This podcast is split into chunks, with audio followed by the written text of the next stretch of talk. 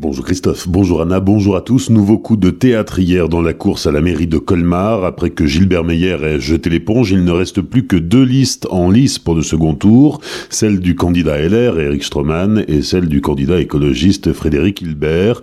Hier, Yves Bédinger a appelé à voter en faveur d'Eric Stroman. Trois nouveaux décès dus au Covid-19 sont à déplorer pour la journée d'hier en Alsace, selon le dernier bilan de Santé publique France hier soir. Deux dans le Bas-Rhin et un dans le Haut-Rhin.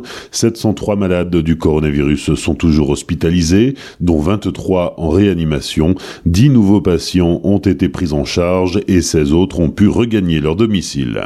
Avec la réouverture des frontières, les douaniers ont repris du service en Alsace, beaucoup moins sollicités durant le confinement. Ils doivent maintenant s'assurer que personne ne rentre de marchandises illégalement sur le territoire, dans leur viseur le tabac, et plus précisément le tabac à narguilé. Il provient essentiellement des pays d'Europe de l'Est et des Balkans. À Célestat, la police se mobilise pour lutter contre les rodéos urbains. Depuis le déconfinement, les Célestadiens sont de plus en plus nombreux à se plaindre. La police nationale a décidé d'intensifier les contrôles tout l'été avec le renfort d'agents à moto. Les parkings des Tanzmatten et du Grubfeld sont particulièrement surveillés ainsi que le boulevard Charlemagne. Les contrevenants encourent une peine pouvant aller jusqu'à un an de prison et 15 000 euros d'amende. Après la base nautique de Colmar, Aqualia devait rouvrir ses portes lundi, sauf qu'un problème technique a repoussé l'échéance aux alentours du 10 juillet. Les explications de Giovanni Agosta, le directeur des sports de la commune. On devait effectivement ouvrir le 22 juin, mais suite aux incidents techniques par rapport aux plaques acoustiques, l'ouverture d'Aqualia a été reportée. Alors actuellement, suite aux dernières dispositions gouvernementales, il est préconisé de réserver des créneaux. Donc euh, nous, on a fait le choix de proposer au public la réservation de créneaux de 2 heures avec un tarif unique qui est de 3 euros. Et sur cette réservation de créneaux de 2 heures, il y a une FMI, donc la fréquentation maximum des personnes, à Aqualia qui était prévue pour 80 personnes par créneau. Pour le stade nautique, elle sera plus élevée. Les gens sont informés euh, par affichage et via la com euh, du protocole sanitaire, finalement, pour que tout se passe bien, pour euh, toujours éviter voilà, c'est la propagation de ce virus qui est encore là, hein, il faut quand même le préciser. Donc nous, tout est mis en œuvre au niveau sécuritaire et réglementaire pour le public et pour nos agents. Le stade nautique, quant à lui, rouvrira dès le 4 juillet. Il sera de nouveau possible de profiter du parc, de la piscine, mais toujours pour un créneau de deux heures. Quant aux mesures sanitaires, elles rendent impossible le prêt de matériel ou l'accès au toboggan.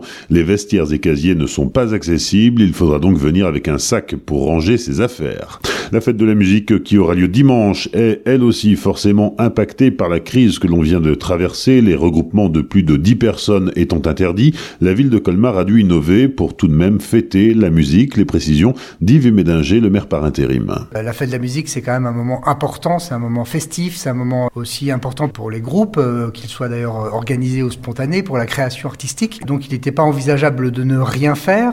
Nous allons faire quelque chose, mais encore une fois très très encadré par ces règles. Il y aura deux opérations finalement euh, très originales. L'une sur le toit du Centre Europe de 17h30 à 19h, donc le 21 juin, où il y aura un DJ euh, Tequila, un groupe de hip-hop et de reggae, qui diffusera de la musique sur le toit. Alors pourquoi sur le toit? Parce que comme ça, ça évitera les regroupements de personnes en bas, mais ça sera très visible depuis euh, toutes les habitations et les tours qui se situent aux alentours. Et donc les gens pourront, depuis leur balcon, depuis leurs fenêtres, applaudir, participer. En plus du concert sur le toit de la salle Europe, il y aura aussi des déambulations musicale dans le centre-ville. Dès 15h, une formation jouera à plusieurs endroits. Place des Dominicains, de la cathédrale, devant le Coifus. Il y aura aussi une autre formation qui prendra place à bord du Kutzig, un bus cabriolet qui sillonne habituellement la route des vins.